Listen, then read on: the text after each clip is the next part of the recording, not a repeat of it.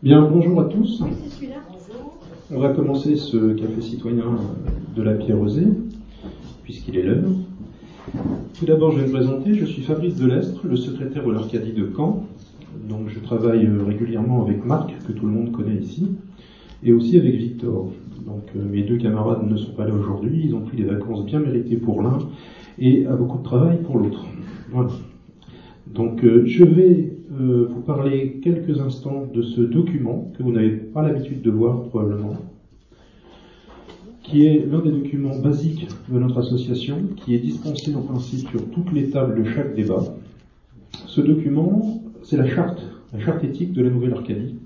C'est-à-dire qu'en fait, ce sont les valeurs auxquelles les participants à nos débats se retrouvent, sont censés se retrouver. Il rappelle les différents principes de notre association et les valeurs qu'elle entend véhiculer. Alors, je vais rapidement vous dire de quoi il s'agit pour vous éviter une lecture que vous pourrez faire plus tard. Tout d'abord, la Nouvelle Arcadie a pour principe que toute opinion qui concourt au débat peut être exprimée, peut être exprimée librement.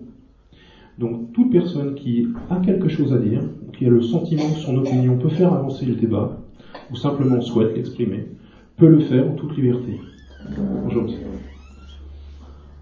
Ensuite, et c'est là l'un des principes les plus importants de notre association, c'est que les interventions ne doivent pas être partisanes ou dogmatiques ou prosélytes. C'est-à-dire que qui voudrait se faire la voix d'un parti politique, se faire la voix d'un mouvement religieux ou d'un syndicat ou de quelque autre mouvement partisan, ne doit pas le faire en Arcadie. Ici, les idées qui s'expriment sont les idées de chacun individuellement.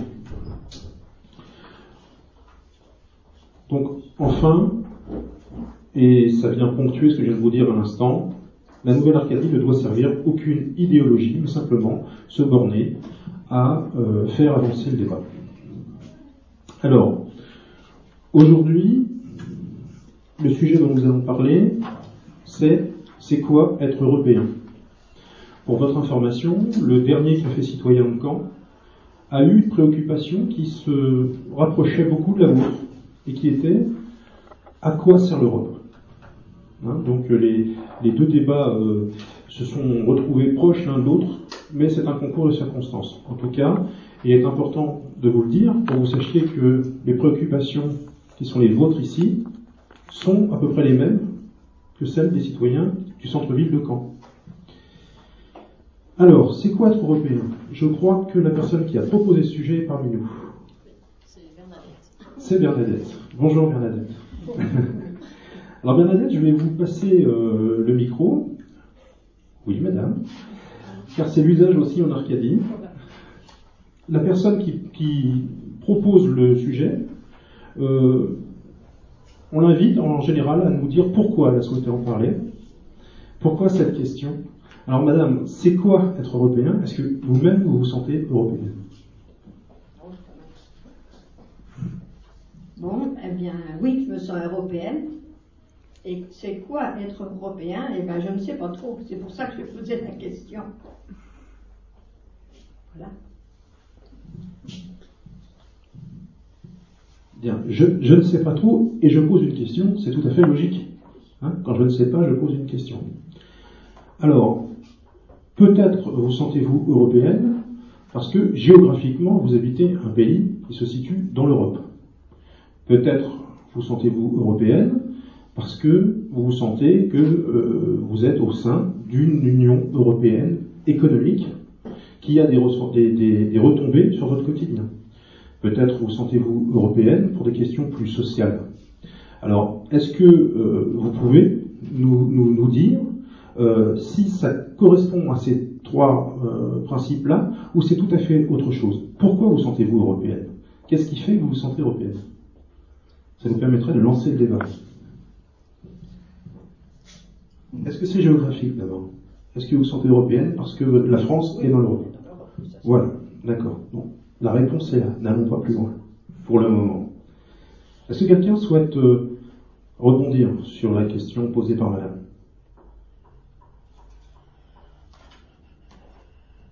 Moi, je, suis, je suis mais je ne me trouve pas Dites-nous pourquoi, parce que les autres pays vivent toujours à leur façon et nous à la nôtre. Hein. Ah oui, bah oui, ils vivent toujours à leur façon, nous à la nôtre.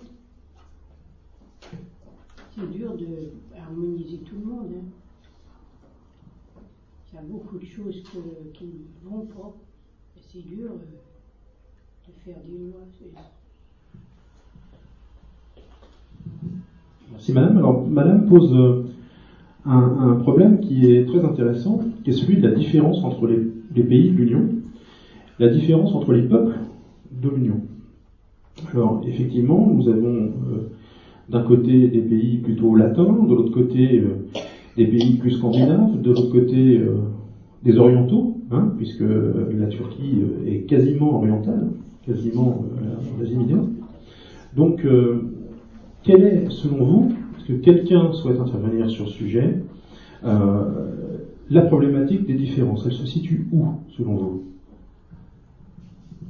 La façon de vivre, toujours. Hein.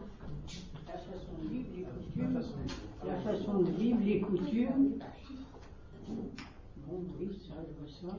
Celui du Nord, il ne va pas vivre comme celui de, la France. Un Nordique ne va pas vivre comme en France.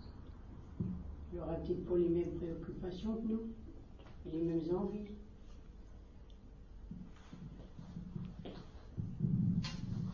Très bien. Alors, puisque euh, le souci rencontré est une différence de culture entre les différents pays européens, on peut se poser la question, avant de se demander c'est quoi être européen, c'est quoi être français hein? Est-ce que quelqu'un peut intervenir là-dessus?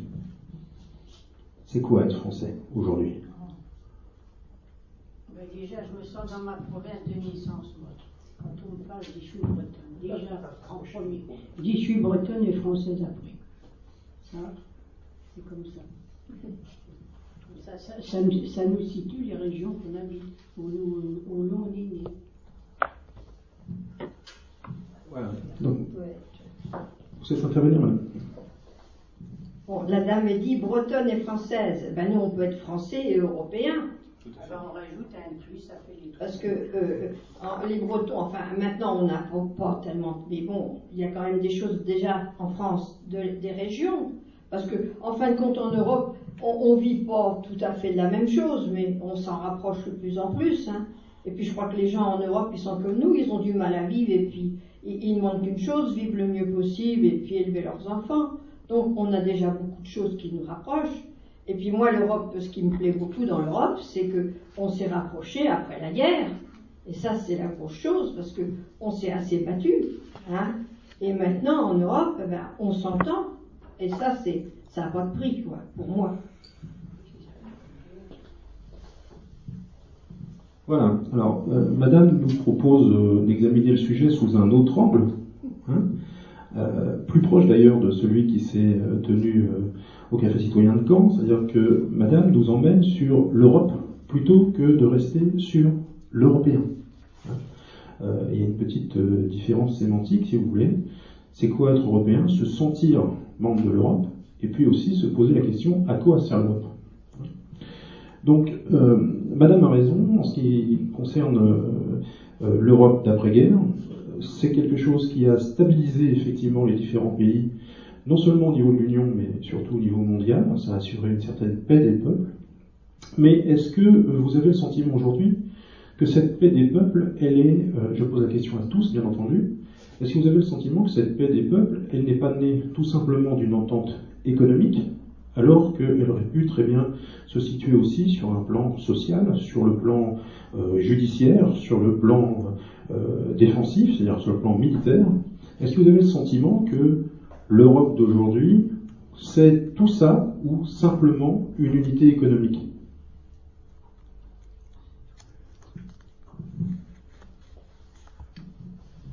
J'espère que ça veut être tout ça.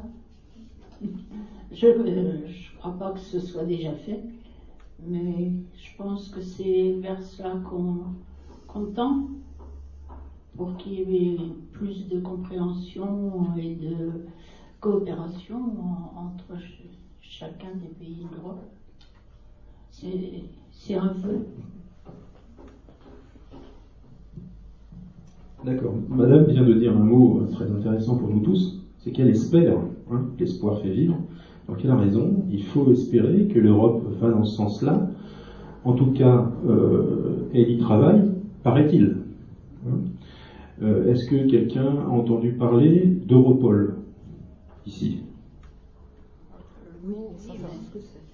Alors Europol, c'est l'unité de police judiciaire qui est censée euh, travailler à la recherche du renseignement et l'exploitation du renseignement militaire, euh, judiciaire pardon, au niveau européen. Et cette entité, qui euh, est composée, je dirais, de, de, de, policiers de différents États qui ont fait la demande de l'intégrer, cette unité existe depuis 1995.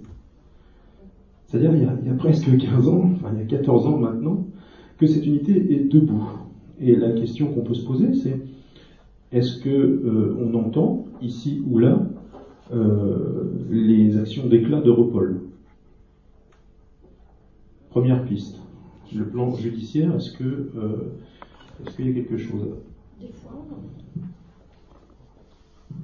ben, il me semble que de temps en temps, on entend parler qu'ils ont revu le fichier ou bon, c'est pas quelque chose que je suis, mais euh, oui, mais enfin, l'Europe, on a fait l'euro aussi. Bon, on a fait mais l'euro, ça, c'est une grosse chose et puis très, très, très, très pratique. Enfin, euh, bon, on s'est beaucoup plaint en disant que ça avait augmenté tout ça.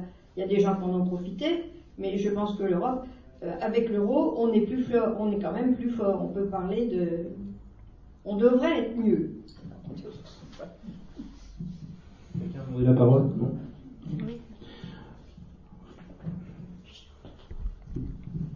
Il me semble qu'il y a quand même des grosses différences entre les différents pays de l'Europe. Euh, justement au point de vue pauvreté, au point de vue euh, possibilité de développement, éducation, euh, culture. Donc culture c'est un peu un, un mot faux parce que ça peut vouloir dire civilisation aussi, ça peut vouloir dire coutume.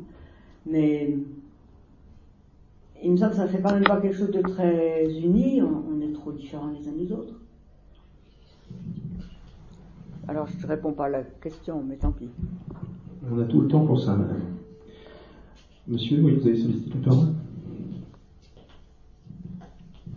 euh, Moi j'ai l'impression qu'on tourne autour du pot pour euh, essayer de nous faire comprendre que l'Europe nous apporte quelque chose, comme si n'était pas initialement européen et qu'on pourrait éventuellement nous faire porter un costume et les habits d'un Européen.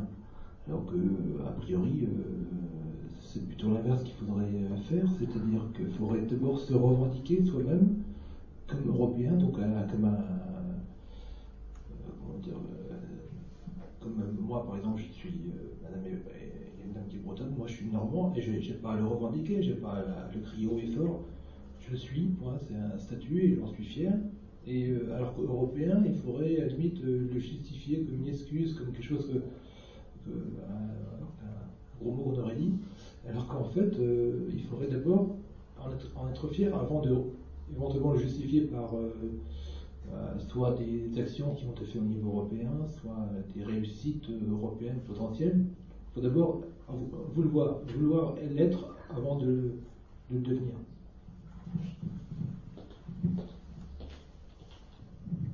Vouloir l'être avant de le devenir, c'est une jolie formule, ça. Une jolie formule. Je la reprendrai, s'il y a un copyright dessus, vous me le dites. Donc plusieurs pistes. Euh, D'abord, madame, qui nous parle de l'euro et qui nous dit on va, euh, grâce à l'euro, on est plus fort. Alors, quand on est plus fort, on est toujours plus fort par rapport à autre chose. Donc la question à se poser peut-être, c'est plus fort par rapport à quoi Plus fort par rapport à qui? Euh, En ce qui concerne l'appartenance euh, du sol, comme dirait monsieur, monsieur est normand parce qu'il est né sur le sol normand, madame est bretonne parce qu'elle est née sur le sol breton, effectivement, de fait, nous sommes tous nés sur le territoire européen. Alors, la question à se poser, c'est pourquoi? Pourquoi cette Europe, qui existe de manière euh, euh, cartographiée, pourquoi on a tant de mal à la conceptualiser et, à se dire européen Je pense que les pro-européens ont plutôt tendance à, à s'affirmer comme tels, et euh, les sceptiques également. Maintenant, il faut aussi que naisse ce concept. Est-ce que quelqu'un a une idée sur ce qu'il faudrait faire pour que l'Europe euh, s'impose en termes de concept, pour que les gens y adhèrent plus facilement Ben, je crois qu'il faut peut-être passer une génération. Il faut peut-être passer une génération. Les jeunes, ils, ils se comprendront peut-être mieux, je pense.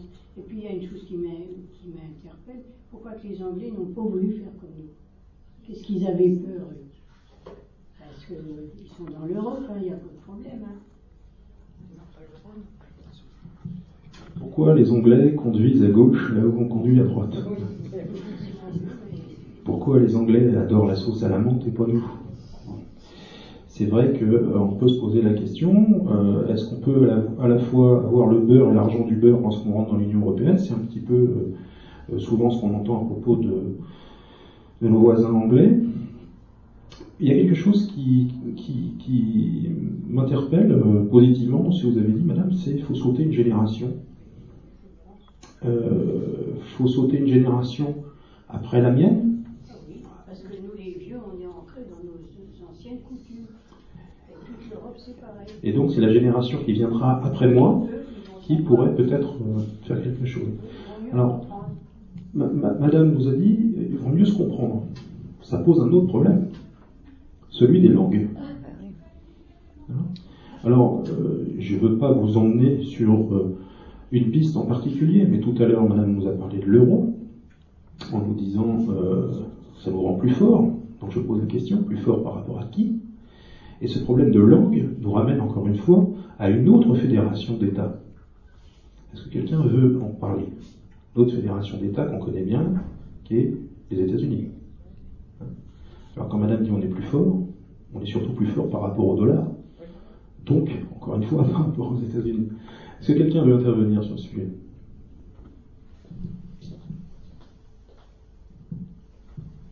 D'après mes souvenirs scolaires, construit l'Europe euh, sur le marché de l'acier et du charbon. Donc c'était d'abord un marché économique avant d'être un marché politique. On a voulu euh, fonder le- l'Europe d'après-guerre euh, pour éviter de nouveau que la guerre arrive en, fondant donc la CE et, et donc un marché commun. Et c'est toujours le, le- domaine économique qui, a qui permettait de consolider le, le domaine politique et pas l'inverse. Et euh, moi, je, ne suis pas contre cette démarche, mais c'est vrai que tant que l'économique interviendra, euh, euh, les gens ne se sentiront pas concernés, puisqu'il y aura toujours des, perdants et des gagnants. Et non, je crois qu'il faut partir encore une fois de l'identité de la personne sans, sans, dénaturer les gens. Les gens resteront initialement, bretons, normands, parisiens. Mais euh, européens, ça, peut être- ça- ne sera qu'un plus et pas un moins pour la personne. Euh, on ne perdra pas sa nature de normand pour devenir européen et, inversement, on sera normand et européen. Mais, dans- ça sera politique, hein, évidemment, euh, pas économique. Pour l'instant, on parle pas de, on parle politique pour nous, nous faire vendre quelque chose qui, qui n'est qu'économique en fait pour l'instant.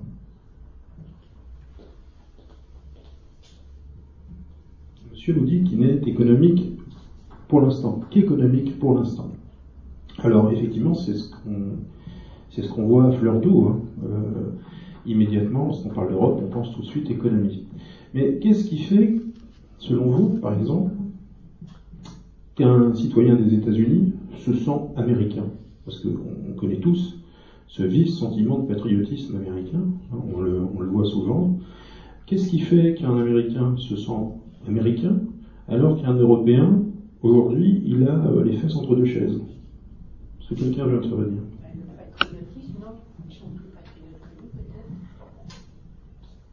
Parce que déjà, euh, ils jurent sur le drapeau. euh, quand il y a un arrivant, il faut qu'il le forme. Non, puis eux, ils ont eu de la misère autrefois pour conquérir l'Amérique. Alors, ils sont plus soudés que nous. Les premiers colons et tout, il a fallu qu'ils soient soudés. Ils ont eu plus de misère que nous qui étions ancrés dans notre région. Quand on a vu des millions de personnes partir conquérir l'Amérique, je comprends qu'ils sont patriotes. hein. Ils sont fidèles à leur drapeau. Alors, Madame nous dit quand on a vu des, plusieurs millions de personnes partir conquérir l'Amérique, on comprend qu'ils soient patriotes. j'ai envie de vous dire, les Américains de l'époque ont vu surtout des millions de gens arriver plutôt que des millions de gens partir. Non, mais je vous parle de France, Oui, oui, tout à fait. Donc en fait, donc en fait, euh, Madame nous parle de patriotisme. Euh, de quoi pourrait naître cette idée de patriotisme selon vous? Quelque chose de très euh, prégnant aux États-Unis qui n'existe pas en France, c'est, je dirais, le, l'unité, culturelle et culturelle aussi. Hein. Je vais essayer de vous donner quelques pistes. Euh, les États-Unis, au moment de leur création, sont principalement euh, constitués de peuples chrétiens catholiques. Est-ce qu'on a cette, euh, entre guillemets, puisqu'il faut entendu, bien entendu rester laïque hein, dans notre approche et dans nos propos, est-ce que cette unité culturelle et culturelle existe selon vous en Europe ah, trois, trois prises de parole les Anglais sont toujours anglicans et, ils ne sont sûrement pas prêts à lâcher ça. C'est sûr. Mais je remarque aussi pour les Anglais, euh, ils n'ont pas l'euro, mais ils imposent leur langue.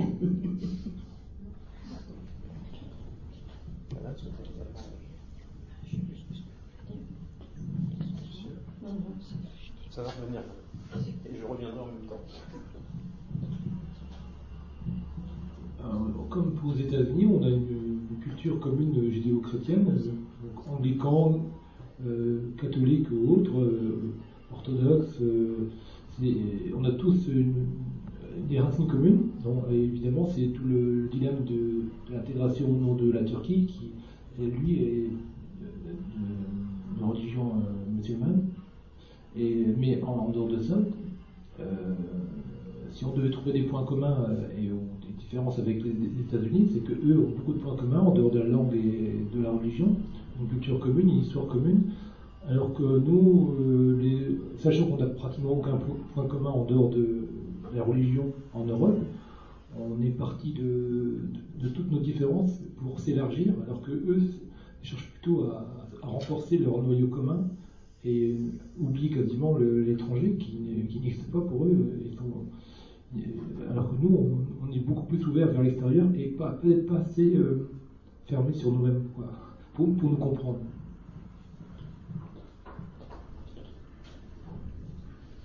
monsieur nous dit, peut-être à juste titre, que les Européens sont un peu éparses, qu'ils ont tendance à, par leur, je dirais leur, histoire, euh, culture euh, latine et grecque, peut-être à s'ouvrir sur le monde et à vouloir regarder ce qui se passe autour, euh, dispenser eux-mêmes leurs propres valeurs, sans pour autant chercher à les, concentrer dans leur sein, hein, et à, travailler dessus pour mieux, mieux se révéler à eux-mêmes. Toujours concernant cette problématique de génération dont vous parliez tout à l'heure, madame, les États-Unis sont un pays jeune, très jeune.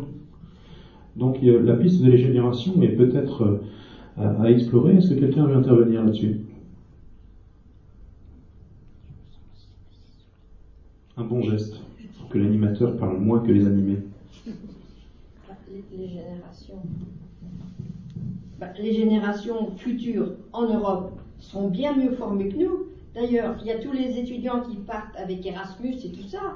Il faut voir que nos jeunes, ils vont voir à côté, et puis en fin de compte, ils reviennent contents, ou même beaucoup restent travailler dans le pays. Ils vont rester un moment, ils reviendront après. Donc, je pense qu'ils vont se connaître peut-être plus, j'espère, et puis qu'ils vont pouvoir, euh, pouvoir s'entendre plus facilement. Parce que c'est pas la même génération. Vous parliez de l'Amérique tout de suite. Ils ont fait un grand pas d'avoir élu un noir. Ça, c'est un grand pas chez eux que nous, ils ne voient pas élire un noir au gouvernement. On est pas prêts. Hein. Même toute l'Europe, ils sont pas prêts pour ça. Hein. encore un paradoxe de l'Europe.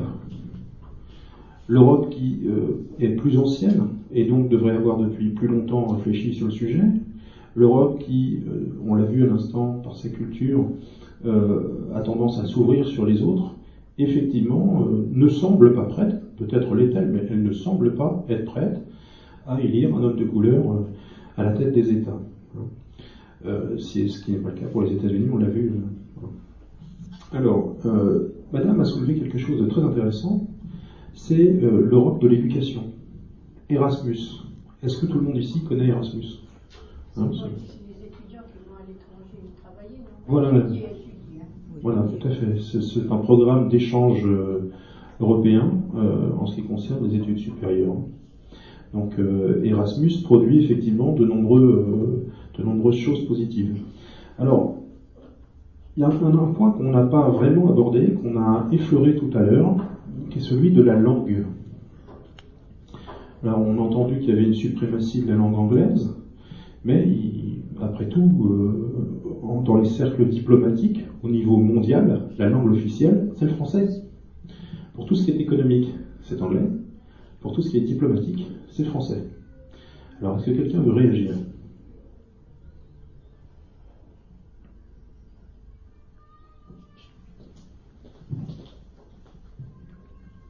si c'est une réponse à votre question. Euh, je sais que dans beaucoup de pays arabes, euh, ils n'aiment pas trop parler anglais.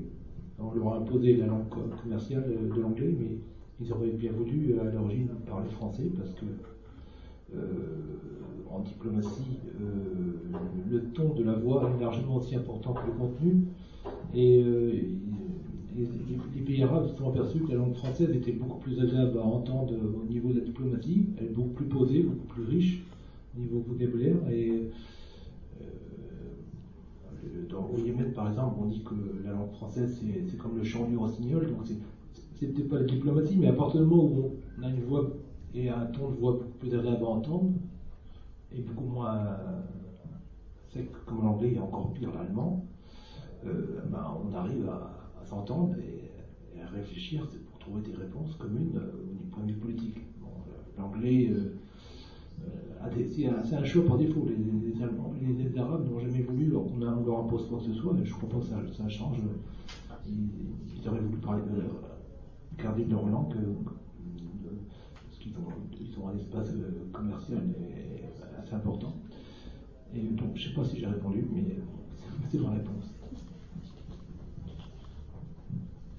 Parce qu'ils avaient beaucoup de colonies, les Anglais, alors ils parlent anglais dans beaucoup de colonies du monde. Hein. C'est peut-être à cause de ça qu'il y a beaucoup d'anglais à parler l'anglais, beaucoup. Tous anglais aussi. Oui, pareil, en Inde, en Australie. Tous ces pays-là, oui, ils parlent tous anglais. Forcément, ils y étaient. En Afrique, en Amérique du Sud. En Afrique aussi, l'Afrique, ils parlent français aussi. Ah oui, ils étaient bien étalés. Est-ce que vous savez, faisons un petit aparté là-dessus, quelle est la langue la plus parlée dans le monde bah, C'est le chinois, c'est le mandarin. Hein, ils sont, très nombreux. Voilà. Alors, monsieur a, terminé son intervention en disant euh, je ne sais pas si c'était votre question, mais c'est ma réponse. Ça me rappelle un homme politique bien connu qui, qui, terminait ses interventions comme ça. Alors, on parlait de la langue à l'instant. Euh, dans les différentes listes qui sont présentées euh, aux prochaines élections euh, européennes, il y a une liste qui prône l'espéranto. Est-ce que quelqu'un veut réagir sur ce sujet? J'ai eu madame qui a fait Oh! Quelque chose à dire peut-être sur l'espéranto. Très bien. Alors l'espéranto, oui, tout, le monde a une vague idée de ce qu'est l'espéranto? Une langue universelle. Est-ce que, est-ce que ça nous semble possible, une langue commune en Europe, qui ne serait pas ou l'anglais, ou le français, ou l'allemand, ou que sais-je, l'espagnol, l'italien. Est-ce que ça vous semble possible? Est-ce que ça peut suffire, une langue Une langue commune comme ça, ça, va pour des relations euh, courantes, concrètes dans la vie quotidienne, mais est-ce que ça peut suffire dans les discussions, dans les nuances, les c'est une question que je pose. Alors, est-ce que ça peut suffire effectivement à une époque où, euh, dans certaines régions françaises, on revient au baccalauréat à avoir des options de langue locale? Madame nous parlait du breton. ils ont ouvert la voie sur le sujet. Les Corses ont fait pareil. Moi, je suis cauchois et dans le pays de Caux, on a un dialecte aussi. Hein, donc, euh, effectivement, est-ce que ça suffit une langue commune? La question peut se mettre en parallèle aussi avec euh, la Fédération des États-Unis. Hein. Ils ont aussi des langues locales, mais surtout une langue commune. Madame, vous vouliez réagir? Eh bien, l'espéranto, ce serait, il faudrait déjà qu'il y ait une volonté politique, parce que qu'on aurait plusieurs langues, ce ne serait pas un problème. En fin de compte, on peut parler français et parler espéranto. Combien de pays, je au Danemark, les gens, ils parlent danois, mais ils parlent tous anglais. Hein. Donc, parce que eux, ils n'ont pas une télévision très forte. Et ils sont obligés de capter tout autour. Eh bien, ça a appris aux petits-enfants à, pouvoir aller sur plusieurs langues. Et, nous, en France, on ne sait pas ça. Donc, il faudrait vraiment une grosse volonté politique. On s'y met tous, on apprend et on y arrive. Mais là, ça, dépend d'autre chose. J'avais d'autres interventions, je crois, à ce sujet, non Alors l'espéranto, euh, faisons un, bref aparté sur le sujet. Il faut savoir que l'espéranto unique n'existe pas non plus. Ah. Il, existe, il existe plusieurs variantes dans l'espéranto qui sont évidemment beaucoup moins euh, marquées que la différence des langues courantes entre elles, mais il existe aussi des, variantes. Euh, suivant les pays nordiques ou les pays latins, ce n'est pas, pas le même espéranto. Alors, je regarde rapidement où on en est. Euh, j'avais noté quelques pistes, peut-être, pour ouvrir le débat. Si quelqu'un veut meubler pendant ce temps-là, il peut le faire. Monsieur, oui. Vous voulez un café? Hein, De quel pays voulez-vous ce café, monsieur?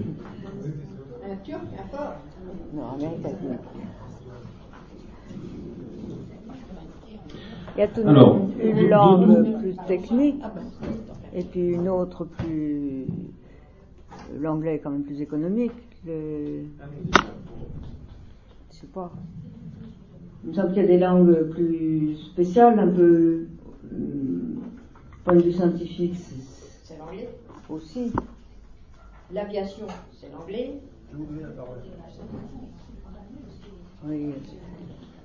Alors, Madame nous parle d'un langage technique qui est, anglais, scientifique. Effectivement, aujourd'hui, on ne peut plus produire d'études ou de rapports de recherche scientifique si on ne parle pas l'anglais. Ah oui, les scientifiques, c'est l'anglais. L'aviation, dans le monde entier, c'est l'anglais. Mais ce qu'il y a aussi, c'est que nous faut voir que dans le temps, on avait l'Alliance française dans les pays. Et l'Alliance française, en ce moment, ils n'ont plus de crédit du tout. Là, moi, je suis montée à Glasgow il n'y a pas longtemps, on y va régulièrement. Le monsieur, on lui a coupé 40% de sa subvention. Donc, eh ben, il supprime du monde. Alors, il, il, demande des bénévoles et tout ça. Mais dans un pays, si on veut que notre langue soit accueillie, il faut peut-être s'en donner les moyens aussi. C'est pas là on sort de l'Europe, mais euh, nous en France, on, dit oh là là, on est bien, on est ceci, on est cela, mais on s'en donne pas les moyens. Comment voulez-vous Les gens qui veulent apprendre, eh ben, s'il n'y a pas, hein, ils vont pas y aller. Il me semble qu'il n'y a pas que la langue, il y a aussi le, je sais pas, la, civilisation, la manière de vivre, la,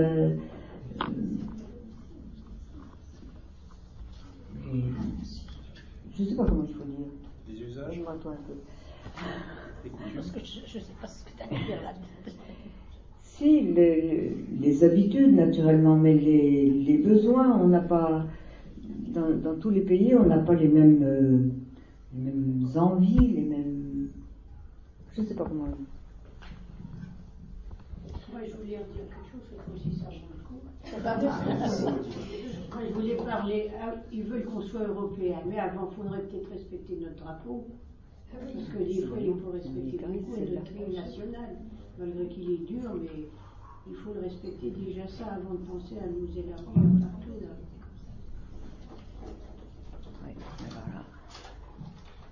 Oui, monsieur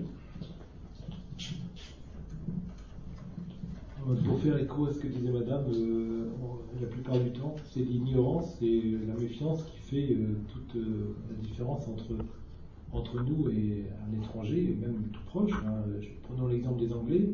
C'est pour les Anglais qui viennent chez nous sur les côtes en vacances. Pour peu qu'on ait, de faire l'effort commun de parler, d'essayer de parler la même langue, ou une langue qui se, rapproche, hein, en indirect, on va dire. Et euh, on, s'aperçoit qu'ils sont sympas, ils sont même joviales, ils sont bons enfants. on, pourrait même en faire des amis, si on voulait, si on les côtoyait régulièrement. Et eux, eux, je pense qu'ils sont tout à fait d'accord pour ça. Le problème, c'est c'est bah, la, distance, la méfiance, le fait que si notre entreprise s'en va, ça sera peut-être chez eux et pas chez nous.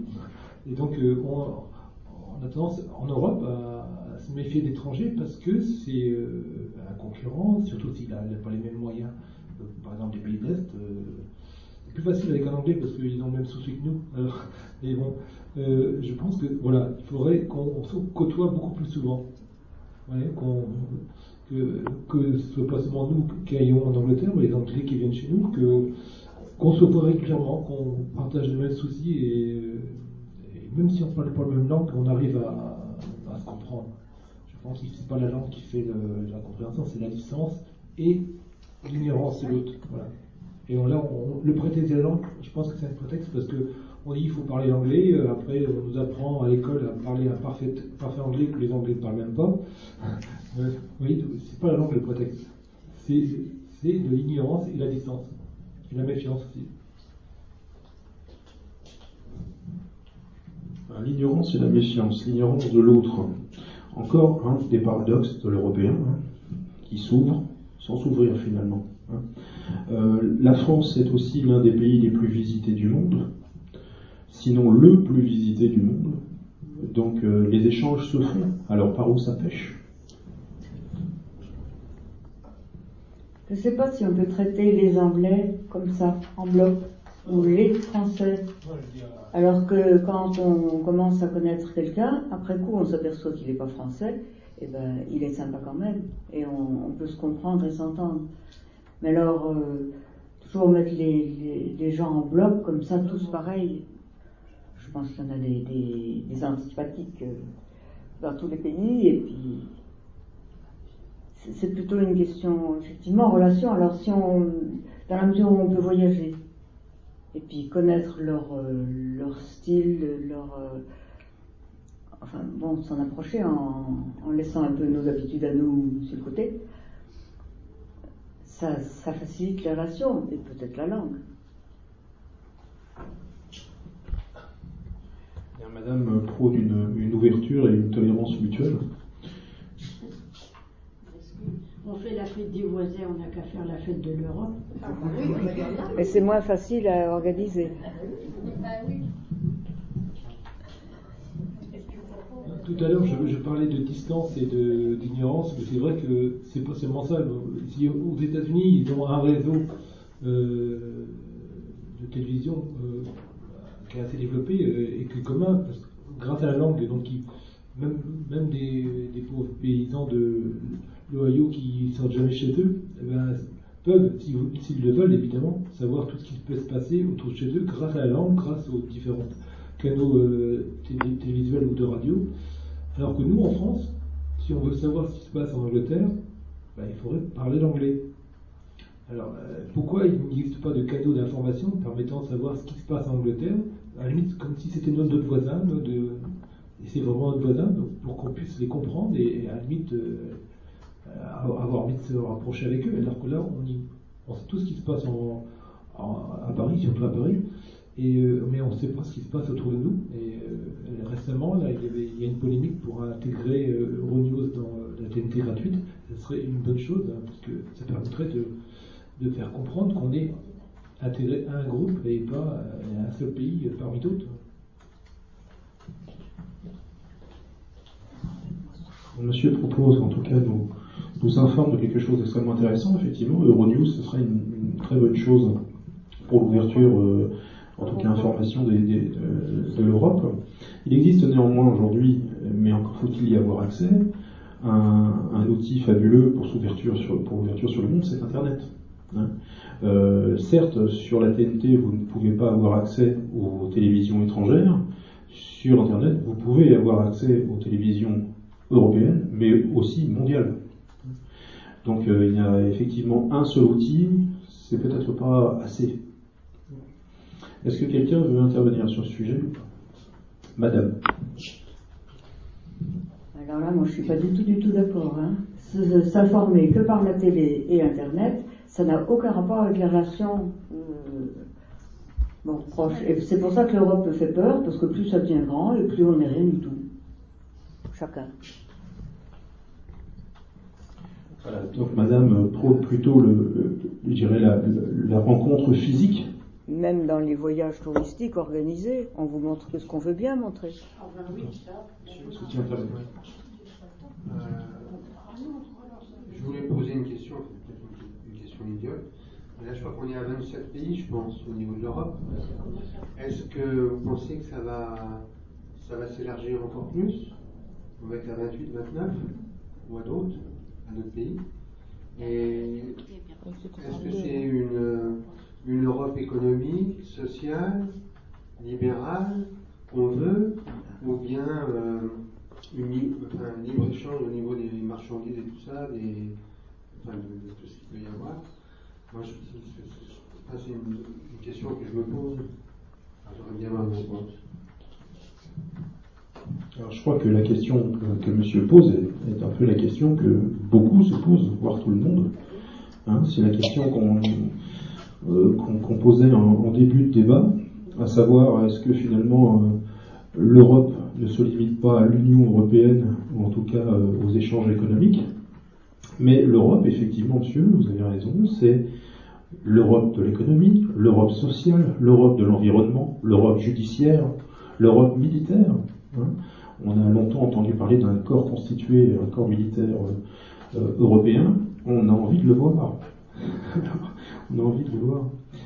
Euh, selon vous, donc, on a beaucoup il a beaucoup été question de, euh, des États-Unis euh, aussi pendant ce débat. Est-ce que selon vous, l'Europe, les pays européens, les pays qui veulent construire l'Europe ou la consolider, devraient s'inspirer de ce qui se fait aux États-Unis? Et si oui, euh, s'inspirer de, de quelles mesures? Ils font peut-être peur, les États-Unis aussi. Hein. Ils nous font peut-être un peu peur. Hein. Ils sont, ils sont toujours prêts à aller se battre partout, ça c'était pas vraiment tout. Il y a quelque chose, ils sont tous partants. Hein. Ça, ça, doit faire peur. Hein.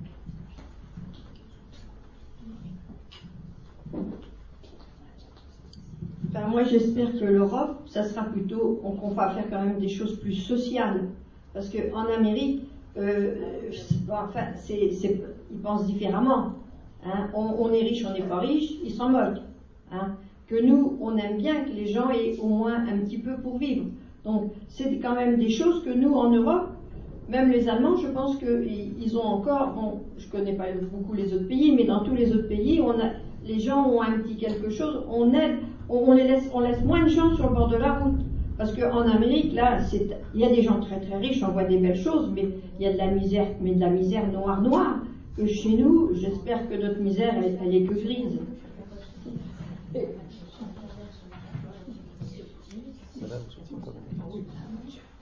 Je sais pas, il me semble Amérique, ça, ça, dépend quand même beaucoup du président et de, ce qui de ceux qui l'entourent. Parce que ça a quand même pas mal changé depuis entre Bush et Obama. Partout d'ailleurs, ça dépend du, président et du gouvernement, des gouvernements. Alors, il y a quelque chose m'interpelle dans, tout ça, c'est que ma question était faut-il s'inspirer de euh, certaines mesures qu'ont prises les États-Unis pour construire justement leur fédération d'États Et finalement, la réponse que j'ai entendue, c'est euh, les Américains, ça fait peur. et c'est surtout, je dirais, la, puissance économique et militaire des États-Unis qui semble en scléroser quelques-uns. ma question était je dirais, plus nuancé. Euh, aux États-Unis, il existe un système judiciaire euh, euh, très particulier puisqu'il existe des lois fédérales qui ont trait à l'ensemble des États qui composent les États-Unis. Il existe aussi des lois d'État et puis des lois des villes. Est-ce que vous pensez qu'un système juridique européen est possible? Chaque, pays Chaque pays risque de garder un peu sa manière de, faire. On ne passera pas à, Il n'y aura pas un État européen. Comme les Bretons gardent leur. Euh, je ne sais pas s'ils ont vraiment des lois, mais enfin. Bah je, vous donne la parole tout de suite, monsieur. Je vais poser la question autrement. Euh, est-ce qu'il n'existe pas des valeurs humaines qui font qu'elles peuvent être mises en commun d'un point de vue juridique? Je veux dire par là euh, que il n'est pas bien d'agresser une vieille dame dans la rue. On est d'accord. Quel que soit le pays du monde, si vous posez la question, tout le monde vous, vous dira oui, effectivement, c'est pas bien. D'accord? De, la même manière, il y a des, des, atteintes, des atteintes aux enfants ou des atteintes à la dignité des personnes qui sont universelles. Donc est-ce que ces lois-là ne peuvent pas être mises en commune du point de vue fédéral hein C'est ce qui se passe. Donc euh, aux États-Unis. Hein. Euh, les, les, lois fédérales sont des lois extrêmement basiques qui ont trait, euh, je dirais, au bon sens et à la morale ni plus ni moins. Alors que les, euh, les lois, qui sont des lois d'État, individuelles, hein, pour chaque État, sont des lois qui sont plus liées justement aux usages, aux coutumes, à la tradition dans ces États-là.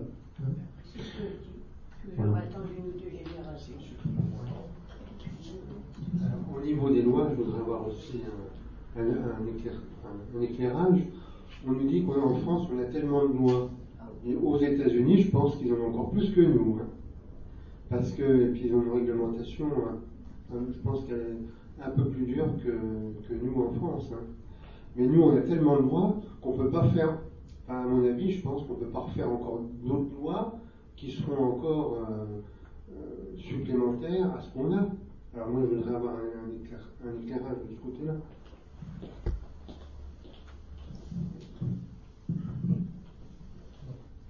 moi, si j'ai bien compris la, question, c'était est-ce qu'on pouvait substituer une bonne partie de nos lois euh, françaises à, des lois européennes?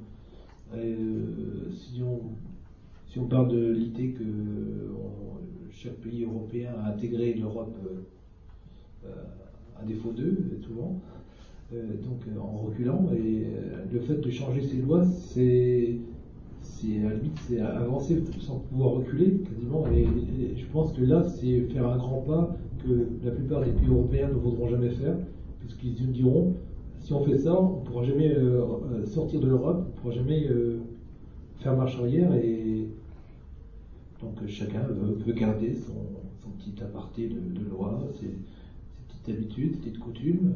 voilà. Et on, a bien le droit. Donc ça montre bien que l'Europe n'existe pas réellement en dehors du point de vue économique. C'est juste euh, voilà, des, mots. Rien que des mots pour l'instant.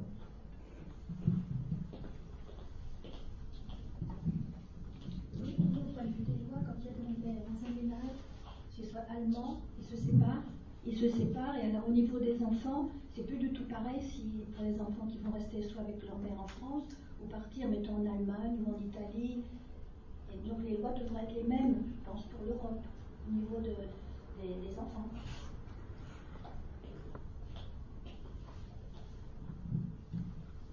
Alors, euh, deux choses. Monsieur me disait, il faut, euh, si j'ai bien compris, euh, l'idée serait de substituer les lois des pays à des lois européennes. c'est pas exactement ça puisque dans les pays, enfin, dans les pays, dans le pays, encore une fois, aux États-Unis, les, euh, les lois fédérales ne se substituent pas aux lois des pays. C'est-à-dire que les lois communes aux différents pays ont été rassemblées pour former la loi fédérale. Voilà. Euh, je vais vous donner un, exemple sur euh, le concept même de loi qui pourrait être une loi fédérale. En France, par exemple, Si vous êtes en Normandie et que vous tuez un bœuf à l'épée, ça s'appelle un acte de cruauté. Et c'est répréhensible. Si vous faites la même chose à Arles dans une arène, c'est une coutume locale que le droit ne punit pas. Donc déjà, au sein de notre pays, il y a des exceptions à la loi nationale. C'est souvent le cas aussi pour l'Alsace et la Lorraine. Euh, c'est aussi le cas souvent pour les dom puisque les traditions locales ont pris le pas sur les lois nationales. Alors, euh, l'idée peut-être, euh, ce serait d'abord commencer à faire une loi unique au sein d'un pays avant de parler, c'est-à-dire éviter les dérogations au sein d'un pays avant de parler d'une loi fédérale, pourquoi pas. Hein. Mais est-ce que, selon vous, une loi fédérale, c'est-à-dire passer obligatoirement par la loi, pourrait être euh, unifiant pour l'Europe. Est-ce que, c'est une, est-ce que ça peut être une, conséquence plutôt que, j'irais, une volonté délibérée de rassembler grâce à la loi? Ben, Madame vient de donner un exemple. À partir du moment où les lois euh, matriarcales euh, sur le mariage, sur les enfants, sur le divorce euh, sont communes, bah, on aura peut-être plus envie de regarder à côté pour voir si, euh, surtout si on ne trouve pas chez soi, un mari ou une femme qui pourrait éventuellement nous correspondre. Alors que là, on dit, si je traverse la frontière, mais qui n'existe pas pourtant, ben on se dit, euh, j'ai tous les problèmes qui vont m'arriver sous le dos, je vais rester chez moi. c'est peut-être embêtant si on habite à 2 km de la frontière, mais sinon, pour, pour, nous en Normandie, ça va.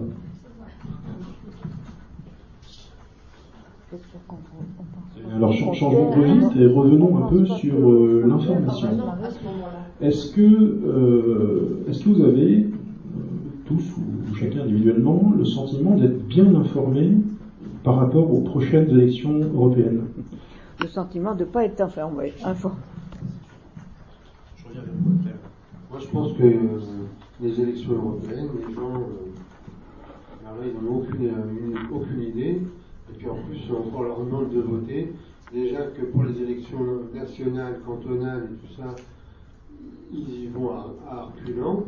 Alors je pense que l'européenne, il n'y a pas de. Il n'y a pas de mystère. Hein. Je pense qu'il va y avoir beaucoup d'abstention. Et ça sert à quoi ça?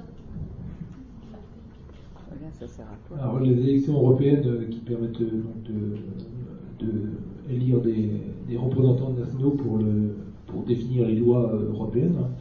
Euh, on, s'aperçoit en fait qu'évidemment on n'est pas très informé par, par euh, la démarche. Et comme il disait ce midi à la radio, il disait que pour qu'on puisse s'intéresser à quelque chose, il faut qu'il y ait un enjeu. Et pour qu'il y ait un enjeu et que chaque Français soit intéressé par cet enjeu d'élection, donc d'aller voter pour ça, il faut qu'il y ait une confrontation d'idées. Et le problème, c'est que actuellement, euh, par exemple, euh, les socialistes nous parlent d'Europe sociale, et depuis longtemps, mais euh, les socialistes ne nous disent pas que sur les 15 derniers gouvernements européens, 13 ont été socialistes, et qu'en 13 gouvernements socialistes, ils n'ont pas fait beaucoup d'Europe sociale. Ils ont plutôt fait une Europe économique, et comme la droite l'aurait fait. C'est ce que avait dit, même si je ne revendique pas euh, euh, moi, euh, on ne doit pas parler politique ici. On peut en parler, mais ne pas être partisan. Voilà. On peut, parler de voilà. Donc Besancenot, pour lequel je n'ai pas autant d'opinion, a, dit et a confirmé ça, ça, ça peut être vérifié, que Besancenot a dit mais pourquoi voter socialiste alors que ils n'ont rien fait pour l'Europe, même s'ils n'arrêtent pas de revendiquer Europe sociale, Europe sociale, ils font exactement comme pour les autres. Donc je reviens à ce que je disais tout à l'heure, pour que, tous les Français soient intéressés par un vote, il faut que ça puisse changer quelque chose. Pour l'instant, ça ne change rien, et malheureusement, euh, ça, va, continuer comme ça. je voulais faire un aparté concernant nos autres pauvres Normands, euh, puisque j'ai lu ce matin sur euh, Ouest France que Parmi le découpage euh, des différentes régions euh, françaises euh, pour l'Europe, on est il n'y a pratiquement pas de, Normands en tête de liste, donc on va voter pour des nordistes, on va voter pour, et pas pour des normands. Il y a des Normands. Oui, mais ils sont pas en tête de liste. hein. Écologie qui, en deuxième, il est normand. Ouais, mais dans il les- est de la Manche. Oui, mais dans. ouais, je, je parle Ah bah. des, des gens qui, ont- Pas des choses je vais vous donner la parole. Je parle pour des gens qui sont sûrs d'avoir au moins euh, des voix. Euh, peut-être, que- peut-être que si on vote tous écologistes, il y aura peut-être une chance, mais voilà. Mais, mais pour l'instant, je pense qu'il n'y aura pas beaucoup de Normands euh, qui iront pour nous euh, en, en Europe. C'est peut-être une chance pour eux, hein, je ne sais pas, mais. Mais voilà, c'est ce que je voulais dire. Moi, je voulais voter pour un Normand et il n'y en a pas beaucoup qui sont en tête de liste. hein. Alors effectivement, la circonscription pour laquelle nous allons voter, c'est la circonscription nord-ouest. Donc allez-y, madame, si vous souhaitez réagir. Je suis en train de. Je ne sais plus ce que je voulais dire. On va faire des députés, mais bon, là, nous, on n'est peut-être pas très concernés, mais je vois là, les cultivateurs, tout de suite, ils ont de sacrés problèmes. Et les problèmes, ça vient de l'Europe. Donc, il va peut-être falloir qu'ils se bougent et qu'ils trouvent des députés qui les défendent. Alors, c'est parce que là, on nous dit, oh, les gens vont pas voter, vont pas ceci. Mais à force d'entendre tout ça, moi, je me demande si c'est pas un peu fait. Parce que on nous, on nous répète qu'on va pas les voter. Ils en savent rien. Enfin, il y a les sondages. Mais à force de dire ça, il n'y a pas d'enjeu, il n'y a pas de ceci, il n'y a pas de cela. Mais ils nous bourrent le crâne, hein. C'est à nous d'aller voter. Et puis de, de- de regarder ça comme il faut. Mais euh, là, je trouve qu'ils nous présentent mal l'affaire. Mais est-ce que c'est voulu? Enfin, je ne sais pas. Oui, moi je trouve qu'on est surtout très mal renseigné. Hein on n'a rien. Là, par exemple, j'ai la dernière, la Constitution pour l'Europe, la première. Euh, bon, je vais dire, il y, a, très peu de gens qui l'ont eu. Et, qu'est-ce qu'on- que va devenir euh, l'Europe? Qu'est-ce qu'on nous propose par rapport à ça? Est-ce que ce sera mieux? Est-ce que ce sera moins bien? Euh, On manque beaucoup d'informations. hein. Et je pense que, bon, je veux dire, moi, je, pense voter, mais je suis pas contente de, de voter sans plus de renseignements. Bien. Oui, madame. Est-ce que tout ça, ça ne tourne pas autour de l'argent? L'Europe, Ben, L'économique, c'est bien de l'argent. mais de beaucoup d'argent. Parce que ceux qui sont à, comment, à Bruxelles, là, s'ils font des choses mal, ils gagnent beaucoup d'argent aussi, hein, que nous, on est obligé de leur donner. Justement, beaucoup d'argent pour les autres, pour les uns, et le reste pour les autres. Alors, euh, un manque d'information d'un côté, une suspicion euh, de l'autre. Bref, effectivement, tout ça nous, nous démontre clairement qu'on est euh, ignorant de ce, qui, de ce qui se passe euh, au niveau du Parlement européen, Parlement européen et des instances européennes. Euh, je serais curieux de savoir si, si tout le monde connaît euh, les 13 têtes de liste des prochaines européennes pour la circonscription nord-ouest. Je pense que non. hein. Je pense que non. Et moi-même, j'ai pas la prétention de les connaître. mais- Donc, Madame Marcotti, intervenir.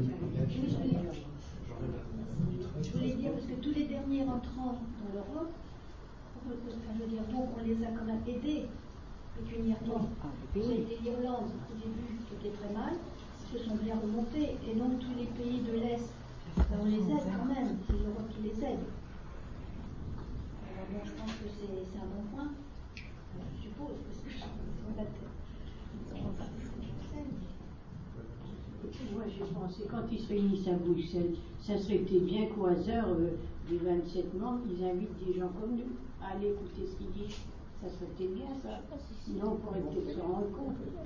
Hein, parce qu'ils font ça en petits groupes. Nous, nous, ils disent ce que, ils nous disent ce qu'ils veulent. Et nous, ça serait bien que vous, moi, euh, et de tous les pays euh, de l'Europe aillent les voir. Et essaye de comprendre. Alors, il, il me semble que la chose est possible, mais euh, cela dit, encore une fois, on en revient au problème de la langue, c'est qu'il y a une tripotée de traducteurs pour les, tous les pays, mais il n'y a pas de traducteurs pour les gens comme nous qui vont participer. mais Madame a raison, on pourrait éventuellement s'intéresser voire même euh, taper sur la table pour, euh, influencer nos représentants européens. Le problème, c'est qu'ils sont quasiment à 100% à Bruxelles ou à, ou à, à Strasbourg, donc ils n'ont même plus le temps de venir s'ils veulent, parce qu'on leur impose d'être présents. Donc, et la, plupart du temps, ils le font, et, donc ils n'ont même pas le temps de. Nous, on les voit que au moment de l'élection européenne. Tiens, bah, tiens, t'étais où toi Depuis 5 ans, ben, il, pour nous. Mais est-ce qu'il nous, a écoutés réellement? Parce qu'en fait, à quel moment nous on peut lui parler, à quel moment on peut lui dire euh, on n'est pas d'accord ou on voudrait que?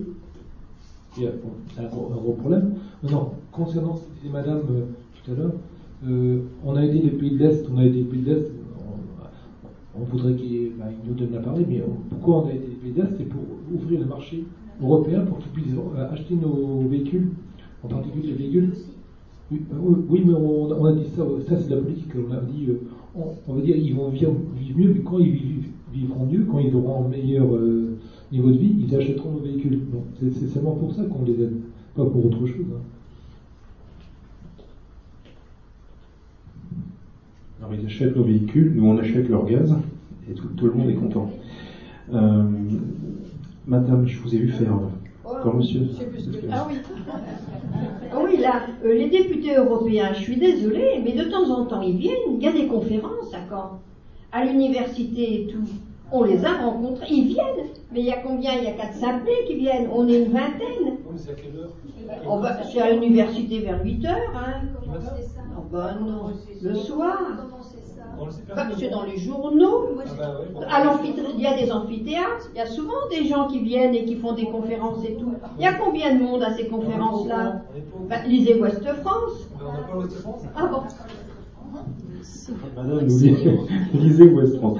Lisez tout court. lisez. Euh, ça, pose effectivement encore une fois le problème de l'information. Euh, il y a plusieurs manières de la dispenser, cette information. Soit Lille bat Sochaux et nous avons la ah. une de West ah, France, soit un député parlementaire européen vient à Caen et nous avons trois lignes euh, dans une rubrique euh, un, petit peu, écartée. Donc effectivement, l'information est disponible, mais elle n'est pas manifeste, on peut dire. Alors, je souhaitais également vous, vous interpeller sur quelque chose. Au niveau européen, donc au niveau du Parlement européen, on a grosso modo le PPE, le PPS, c'est-à-dire grosso modo la droite, la gauche. Il faut savoir que sur les 22 grosses dernières résolutions, c'est-à-dire les, 22 points euh, les plus importants réglés dernièrement, 18 fois le PPE et le PPS ont été en parfait accord. Alors, la question se pose, est-ce que dans ces conditions-là, il n'y a pas un manque d'opposition, puisque tout le monde est d'accord? Est-ce que ça vous chiffonne, ça? Sur, sur, les 22 réglementations à mettre en place euh, majeures sur la, pour la, comment dire, l'Union européenne, sur des points économiques, sur les points sociaux, sur les points environnementaux, les 22 derniers cas examinés, la droite et la gauche, ou ce qui est censé représenter la droite et la gauche au Parlement européen, a été d'accord 18 fois. Alors, et là, il n'y a pas de problème de langue.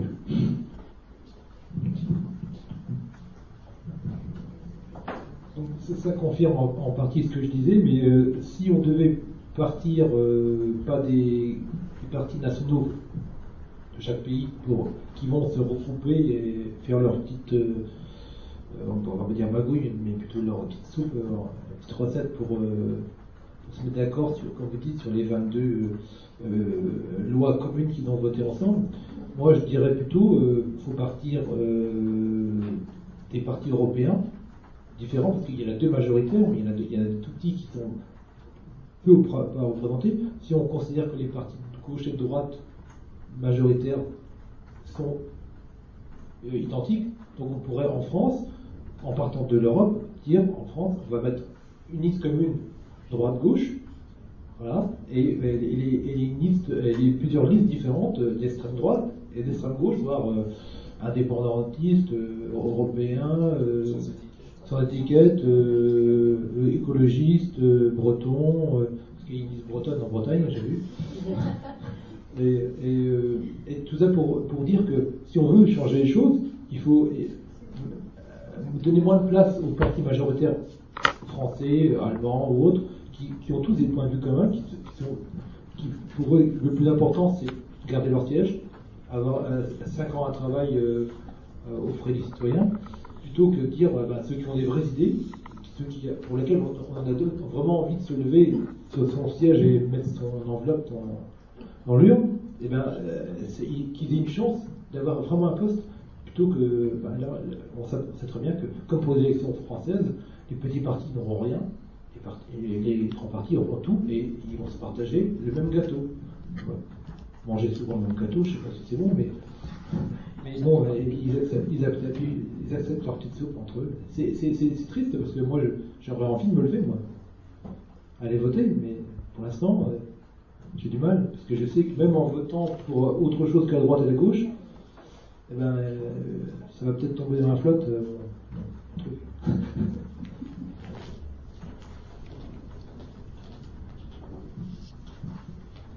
Alors la, question également qui se pose de ce que vous venez de dire et, également euh, à propos d'un point que vous avez soulevé tout à l'heure, tout à l'heure vous avez dit euh, ces députés européens, on leur impose d'être présents.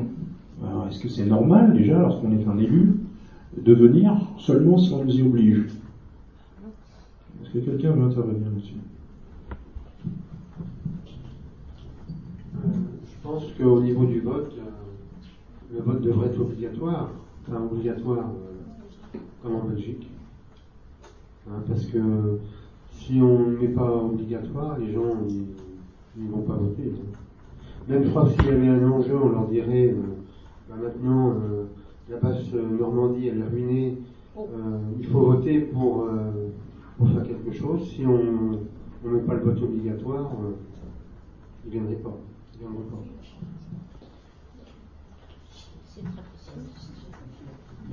monsieur nous, parle du, vote obligatoire. Ce qui est, intéressant d'ailleurs, c'est que monsieur, euh, par effet de miroir, a, pensé que nous discutions hein, juste avant de, des électeurs et non pas des élus, hein, puisque la question était euh, euh, est-ce qu'il est normal quand on est élu d'attendre d'être obligé d'aller siéger pour y aller ou pas? En principe, on devrait y aller joyeusement on a choisi de représenter euh, les citoyens. Euh, vous souhaitez réagir, mais c'est intéressant ce que vient de dire monsieur. Oui Vous souhaitez réagir sur ce qu'a dit monsieur ou pas? Oui, oui, oui. Sur un petit point, je sais que la Normandie, comme vient de dire monsieur, est, peut-être pas sinistrée, mais donc a des problèmes économiques. Et la Basse-Normandie, depuis des années, il y a des subventions européennes pour euh, la formation en particulier. Et si on devait associer le montant de subvention au pourcentage de, de, présence aux élections, euh, je pense que les gens iraient voter en disant bon, là on va aider la Normandie, la basse Normandie en particulier, allez voter. Ah, les gens réagiraient.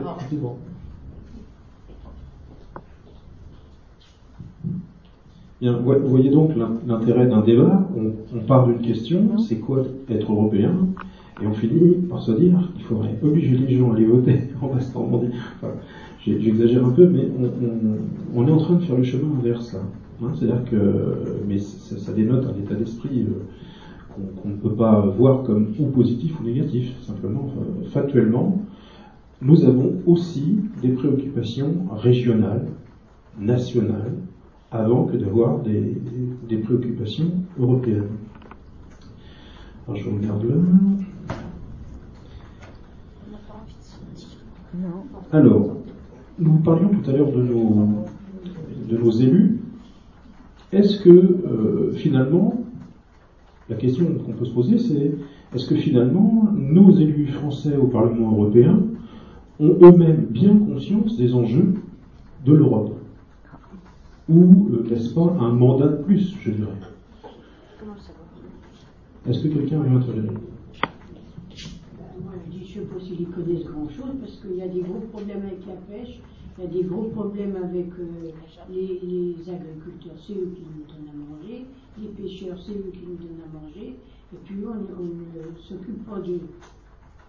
Alors, eux, ils ne veulent pas d'argent, ils veulent euh, qu'on achète leur correct et tout. Alors, déjà vu mettre un homme là qui ne connaît rien du tout, à Bruxelles, là, c'est souvent ce qui arrive.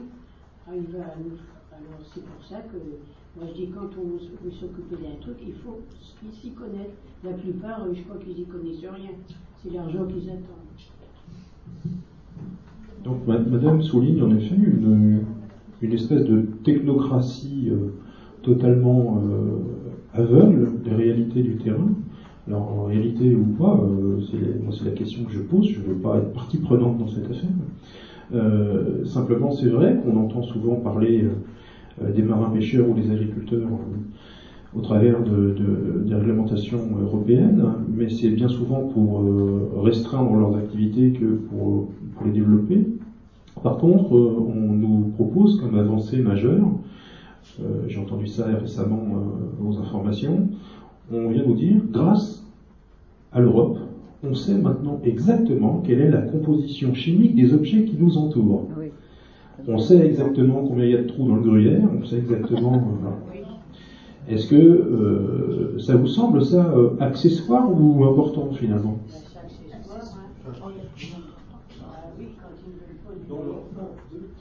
Quand ils ne veulent pas du lait cru, euh, les fromages au lait cru, euh, ils ont perdu les microbes.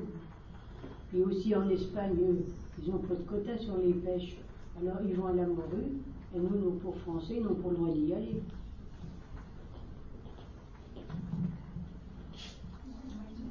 Non, moi je pense qu'il y a le problème des quotas aussi, mais au niveau de la pêche, euh, il se pose aussi un problème qu'il y a des espèces de poissons qui sont qui en voie de disparition.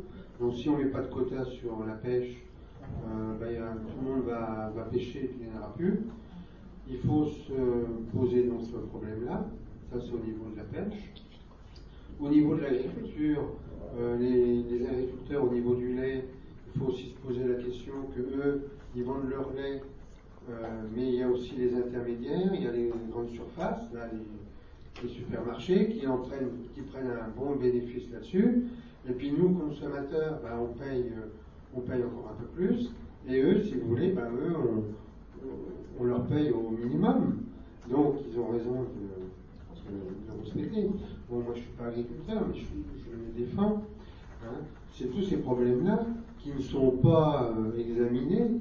Et c'est Bruxelles qui fixe euh, les quotas, qui fixe tout ça, la réglementation, et en fait on, s'aperçoit que l'Europe, c'est euh, des technocrates qui, bah, parce qu'il y a des règlements partout, et plus on fait des lois, plus il y a des réglementations, plus on s'y perd, et en fait nous, le, petit Pékin, le petit consommateur, ben, il ne peut pas savoir, il ne fait pas la différence entre une exploitation euh, agricole où le paysan a du mal à vendre, son, lait, avec son problème d'exploitation au niveau de son cheptel.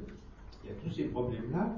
Et en fait, on, dit que l'Europe, c'est un gros machin de technocrate, c'est tout. Hein. Et là, donc on a ce problème-là.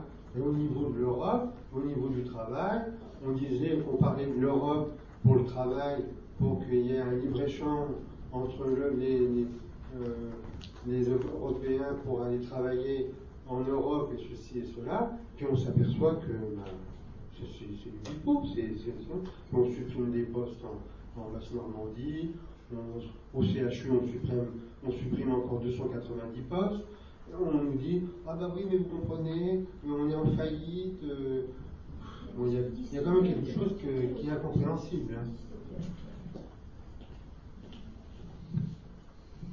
Monsieur euh, vient de nous parler du plombier polonais.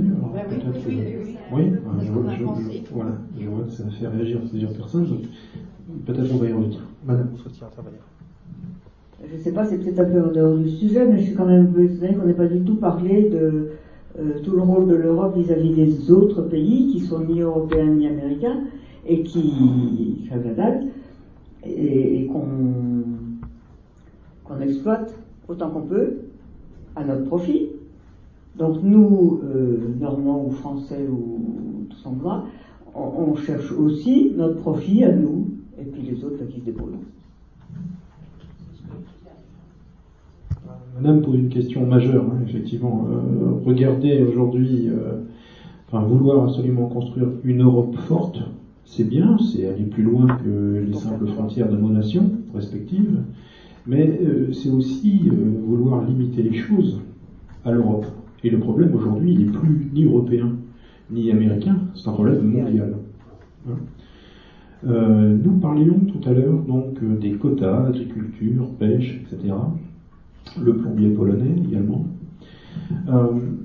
Alors, en dehors de toute opinion personnelle, je vais faire un peu l'avocat du diable à propos de ces quotas, agriculture, pêche et autres.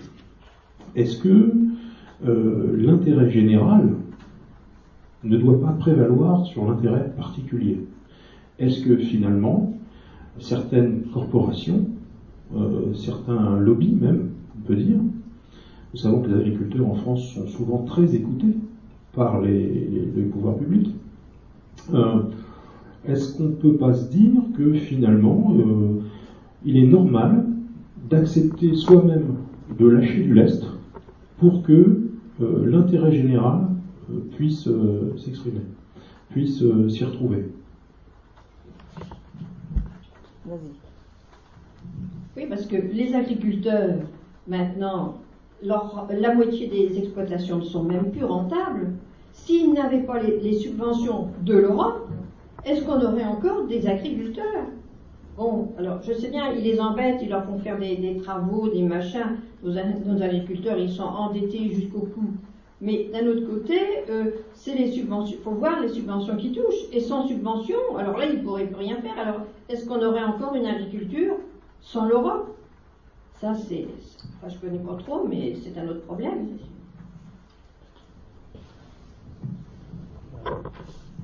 Euh, sur un autre plan, euh, favoriser, euh, mettons, les agriculteurs aux dépens de, tout l'ensemble, mais aussi favoriser notre petite vie actuelle aux dépens de nos enfants, petits-enfants, etc. C'est-à-dire user la planète, user la terre et toutes les productions sans penser à ce qui restera pour les suivants. Madame nous, alerte, hein, nous dit que vouloir absolument préserver nos acquis et faire en sorte que notre petit précaré ne soit pas bousculé, ça peut mettre en péril les générations euh, à venir. Générations à venir, dont Madame nous disait tout à l'heure, ce sont peut-être c'est peut-être elles qui vont euh, justement euh, réaliser l'union. Peut-être pas que l'Union européenne d'ailleurs. Espérons qu'un jour on aille plus loin. Là, moi, je pensais aux OGN. Bon, en France, on est plutôt mou mais euh, l'Allemagne, elle, tient. Donc euh, peut-être qu'on est obligé aussi de mettre un peu d'eau dans notre vin, si on peut dire, parce que s'il y en a un autre qui tient vraiment, euh, ça, entraîne. Alors là, dans les OGM, moi je dirais que ça entraîne dans le bon sens, mais peut-être qu'il y a des choses qui nous plaisent moins et, que ça fait reculer. Mais c'est le problème de s'entendre à 27. Parce qu'on dit les, députés, ils font, mais je pense qu'ils travaillent beaucoup en commission et tout ça, et euh, quand ça arrive à la fin, il faut qu'ils aient un, texte qui puisse être accepté par 27 pays. Eh bien, ça ne doit pas être simple. Hein. Ça va marcher beaucoup moins bien, comme aurait dit Bourville dans le Cordio. Ça va marcher beaucoup moins bien. Euh, on a beaucoup parlé pendant ce débat des aspects négatifs finalement de l'Europe. On a beaucoup parlé des freins à la mise en place de l'Europe. Alors, ce serait peut-être bien maintenant de se poser la question quand même, euh, est-ce qu'il n'y a pas un peu de bien dans tout ça?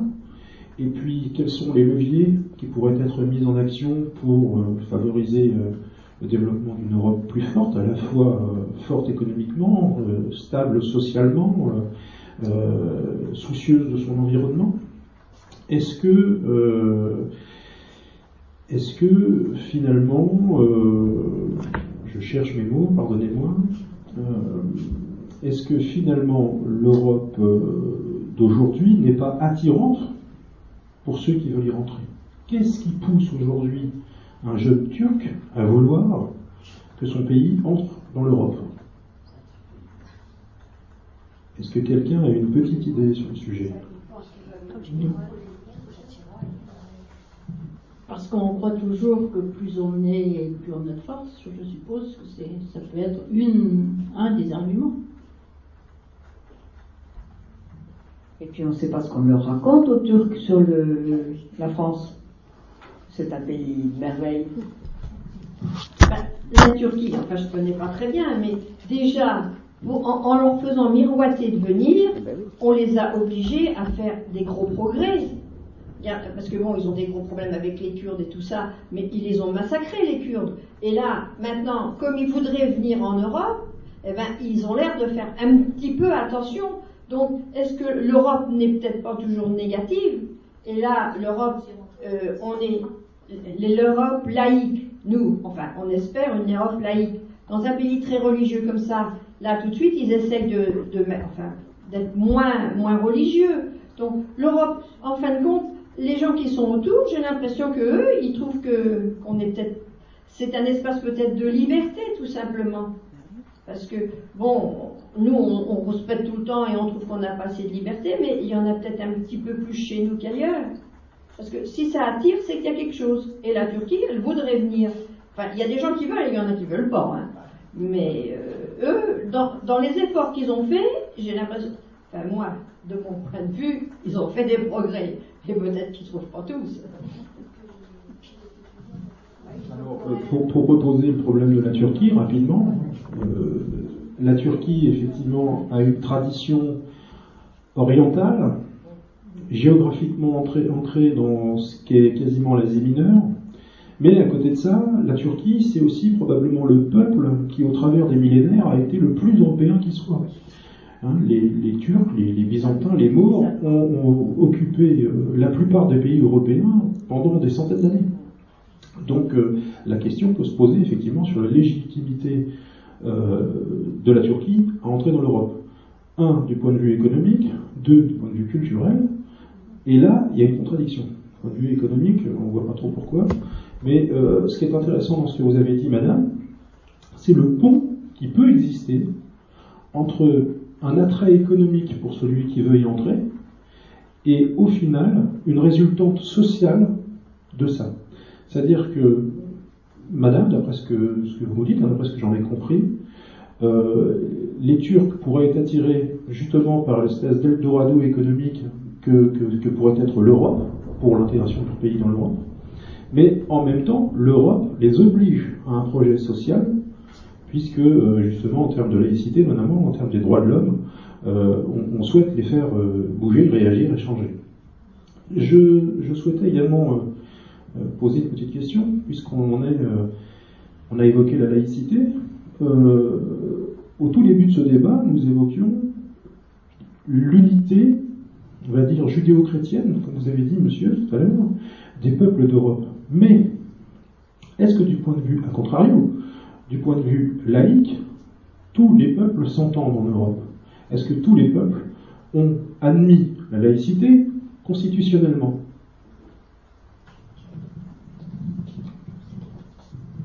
Il y a un exemple concret en Europe, c'est l'Espagne, puisque bon, euh, la religion est, est d'État, c'est une religion d'État, donc euh, on est espagnol et en même temps chrétien catholique, et on ne peut pas être euh, autrement que, que cette religion.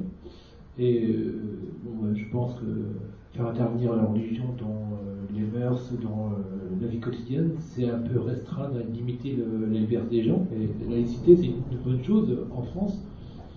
Moi, ça m'apporte pas grand-chose au quotidien, mais je pense que c'est une bonne chose parce que ça évite ben, de limiter la, liberté des gens. Et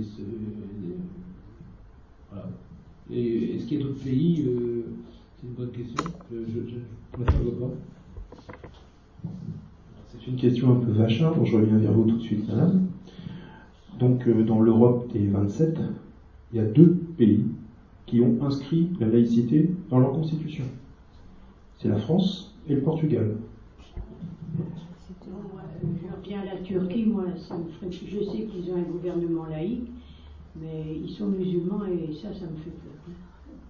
Ça, je sais pas, euh, dans le fond de leur âme, ils sont musulmans. hein. Parce que des fois, quand on voit le fils euh, ou le frère aller tuer la sœur encore, hein, de temps en temps, ça, ça fait peur. Et s'ils veulent nous convertir après. Madame a peur des musulmans. Pas Euh. Napoléon avait peur du péril jaune. On, a, tous des, craintes, bien entendu, mais comme le disait tout à l'heure notre intervenant là-bas, euh, c'est l'ignorance souvent qui peut nous amener à avoir peur, le, fait de ne pas rencontrer l'autre. Hein. Donc euh, effectivement, euh, on a des musulmans en Europe, mais on a aussi des juifs, on a des orthodoxes, on a des chrétiens, on a des protestants, et, même les, démographes clairement qu'il y a trois fractures, trois fractures religieuses en France. Le nord plutôt protestant, hein, le sud plutôt euh, catholique chrétien, et puis il y a le grand schisme d'Orient, avec toutes les différences au sein même du peuple musulman. Donc est-ce que toutes ces différences sont des richesses, ou plutôt euh, des points négatifs qui, qui doivent nous faire peur C'est des richesses quand même, pour moi c'est pas des richesses, c'est toujours le principe de se comprendre, de se tolérer. se comprendre et se tolérer, nous dit madame. Alors c'est probablement le, la, clé de tout. Hein, euh, la tolérance, bien entendu, devant être mutuelle. Hein. Euh, je tolère ce qui est tolérable et les gens tolérants, évidemment. Sinon, on tombe encore une fois. Euh... C'était juste une question. Est-ce que le dialogue, justement, entre les deux différents est favorisé? Précisez, madame, les dialogues entre qui, Eh bien, entre les différentes religions, les laïcs et les, euh, les chrétiens, est-ce qu'il y a des, des, pôles où on peut s'expliquer calmement et, et bon, faire en sorte que ce ne soit pas une barrière J'aurais tendance à vous dire, oui, il y a des endroits, il y a le café citoyen. Ah oui. Hein, et nous avons eu plusieurs débats d'ailleurs à ce sujet euh, par le passé, euh, sur la laïcité, euh, sur le religieux, et il est arrivé dans différents cafés citoyens que nous retrouvions des imams à nos tables. Des gens en djellaba, barbus, avec une chèche sur le crâne, qui venaient gentiment nous parler de leur foi. Et c'était très bien. Hein. Je crois que la, la plus grande des mésententes, c'est systématiquement d'opposer un laïc à un religieux. On peut très bien à la fois être un croyant et être un laïc. Être laïc, ça ne veut pas dire rejeter une religion, ça veut simplement dire ma religion relève de ma sphère privée et de rien d'autre. Et il n'est pas question que mon voisin pâtisse de ce que moi je crois. Voilà, je vais, je vais prendre euh, là où les dernières interventions, si vous le souhaitez, puisque maintenant nous allons passer au, à l'examen des ouvrages qui pourraient être en rapport avec le. Ils vont pas venir aujourd'hui. Très bien. Très bien. Tant pis, nous allons donc passer. Euh, s'il y a d'autres, il y a d'autres interventions ou pas? Non, c'est bon. oui, madame. Avec l'histoire de la religion, mais dans l'Europe, il faudrait presque. Ne, enfin, je veux bien qu'on a tous notre culture, mais pas mettre de religion trop, parce que là, je voyais des pays qui sont vraiment contre l'avortement. Eh bien, euh, nous en France, on a eu la chance que ça soit arrangé, mais euh, euh, là, dans un truc comme ça dans l'Europe, un pays ne peut pas obliger un autre à faire comme ça. Donc, bah, ça, c'est des choses là, l'Europe, qu'il faut qu'ils travaillent, et puis je vois pas comment ils vont faire. c'est pas bon on a beau, on a beau chercher, on a beau chercher et on se rend compte qu'il y a encore beaucoup et beaucoup et beaucoup de travail à faire pour unifier l'Europe. D'un point de vue juridique, on l'a vu tout à l'heure, euh, d'un point de vue social, d'un point de vue moral. On ne pourra malheureusement pas, probablement pas changer les habitudes traditionnelles et culturelles. Il n'en reste pas moins qu'elles sont à prendre en compte. Hein. Voilà, donc est-ce que vous souhaitez proposer des sujets pour le prochain débat? Ben oui, C'est vous qui notez ça, madame? Oui, très bien. Alors Justement, être laïque, qu'est-ce que ça veut dire? Voilà. Être laïque, qu'est-ce que ça veut dire Est-ce que c'est trop limité Mais je ne le présenterai pas parce que je, pose la question, c'est tout ce que je fais. Alors, on l'a déjà fait, euh, je, fais un, petit aparté sur le sujet. On l'a déjà fait, peu importe. Hein, il y a des sujets qui euh, reviennent d'année en année. Les cafés citoyens à Caen existent depuis maintenant 12 ans. Très régulièrement, chaque année, il y a des sujets qui reviennent. Euh, des sujets sur euh, la laïcité, des sujets sur l'éducation, des sujets sur la sécurité publique, beaucoup de sujets comme ça. Moi, je pensais faire un sujet sur les dom Comme on a une nouvelle qui va arriver chez nous, un nouveau pays, là. Parler de. Parce que les Martiniquais, ils, ils se sentent euh, toujours esclaves. Et parler des dom vous savez, la Réunion, la Martinique, la Guadeloupe, c'est possible. Et puis euh, le dernier cas qui va venir en 2012, là, le petit pays qu'ils attendent beaucoup de la France. Euh, non, c'est un- c'est une île, une île. Mayotte. Mayotte. Ah oui, qu'on votait, qui viendront. Euh, ils espèrent avoir les réunis, avoir les allocations, avoir tout ça. Ah bah oui, Ouais. Alors, Ce, ce que je vous propose, madame, vous avez vous soulevez deux questions. Ce que je vous propose, c'est, euh, je vais continuer à faire circuler le micro pour savoir qui propose des thèmes. Je souhaiterais que vous, vous, vous formuliez deux questions pendant ce temps-là. Vous réfléchissez comment vous voulez formuler vos deux questions sur les dom et sur Mayotte. D'accord? Ah. pour, pour information, Mayotte, euh, les, les, comment dire, les, certaines unités militaires, euh, certaines, certains corps euh, de la fonction publique vont régulièrement à Mayotte, bien entendu, pour travailler. Certains y font de longues périodes. Et euh, lorsqu'un militaire se rend à Mayotte pour faire un temps, il touche trois fois sa solde. Hein Donc, il faut ça. Votre question est très intéressante de ce point de vue. Est-ce que quelqu'un veut proposer un thème? Vous, en avez combien? Oui, je sais pas si ils sont pas très au courant. Vous souhaitez poser une question autour de l'identité Alors, bien entendu, hein, ça aussi, c'est un principe euh, de l'Arcadie. Nous sommes tous participants à ce même débat, donc si vous souhaitez aider madame à formuler sa question, il faut le faire. hein. on y réfléchit tous ensemble et euh, on on trouve une formulation sur les dom et sur Mayotte. Ben, comment la France considère, euh, les deux, hein. les, considère euh, les habitants de, de ces îles-là qui, qui votent comme nous. Dom-Toms. Est-ce que vous souhaitez qu'on dise ça comme ça Euh, Les dom sont-ils considérés par la métropole? Oui. Ou Comment comment les sont-ils dom sont-ils considérés par la métropole? Quels sont les rapports?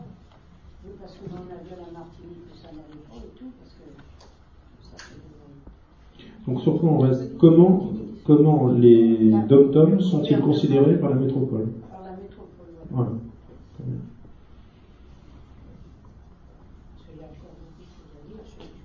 Alors nous avons pour le moment deux sujets formulés.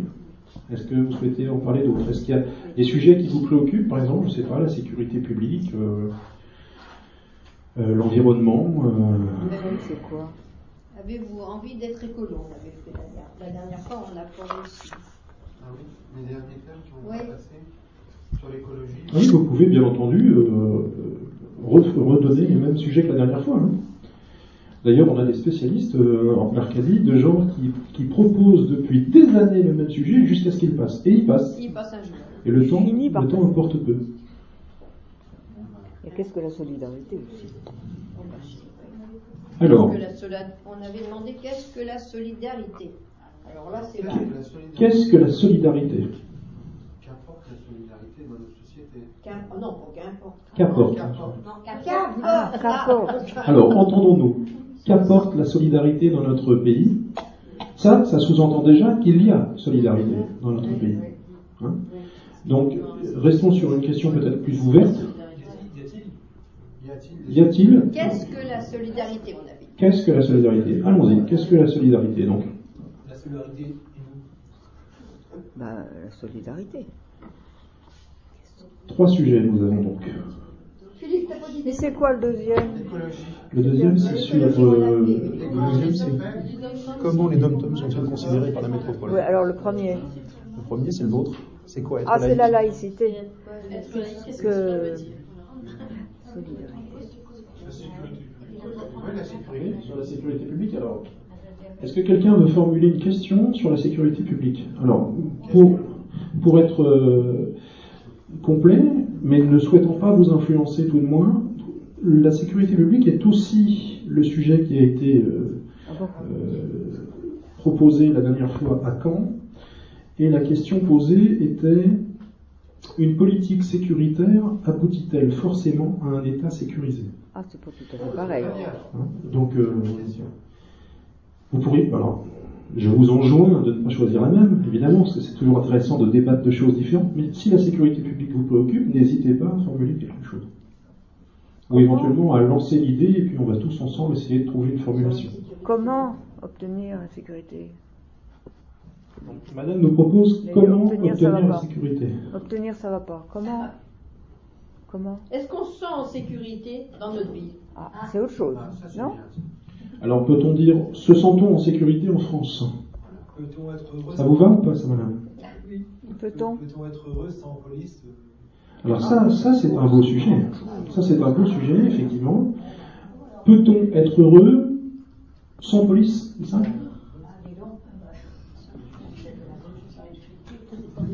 Chacun, chacun se, se surveille. Ah oui, Ah, ça parle. Pour vous mettre tous à l'aise, je suis moi-même un ancien officier de police judiciaire. Oh Et on vous a accepté Oh, je savais pas. Voilà, on savait pas. Ça, c'est pas bien. Police Nous judiciaire. avons encore. quatre sujets, Évidemment, vous êtes tous fichés désormais. Alors nous avons quatre sujets. Est-ce que est-ce qu'on part sur un de plus ou est-ce qu'on s'en contente? Oui, la laïcité, je ne sais pas comment il est présenté. Qu'est-ce qu'elle a mis euh, L'écologie, oui. Alors l'écologie. Alors être citoyen quand on n'a pas Internet. Ah, Avez-vous envie d'être écolo? C'est celui qui avait été proposé la dernière fois? Très bien. Oui, mais alors comment Pourquoi pas Avez-vous envie d'être écolo On n'existe pas. oh, bien. Bien, nous avons cinq sujets. Peut-être allons-nous passer au vote Oui, je vais vous donner le micro. Hein Et euh, donc je suppose que vous êtes maintenant au fait de, de nos habitudes. Ben non, on peut le On les lit tous une fois, et puis après on les met au voix et on peut voter plusieurs fois. Tant pis, on en rajoute un ou pas Bah, comme vous voulez. Si vous avez un autre en sujet, avait un vous autre. êtes- Ah ben s'il y en a un autre, allons-y. Comment est-on considéré quand on n'a pas Internet? Alors comment est-on considéré quand on n'a pas Internet? Pour des rien du tout.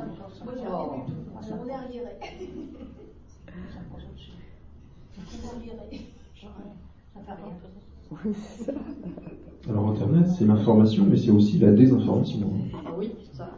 Oui, ça. Mais enfin. Donc, je vais relire les sujets. Donc, premier sujet, être laïque, qu'est-ce que cela veut dire? Deuxième sujet, comment les dom-toms sont-ils considérés par la métropole? Troisième sujet, qu'est-ce que la solidarité? Quatrième, peut-on être heureux sans police? Cinquième, avez-vous envie d'être écolo? Et sixième, comment est-on considéré quand on n'a pas Internet donc on va passer au vote. Donc premier sujet. Être laïque, est-ce que qu'est-ce que cela veut dire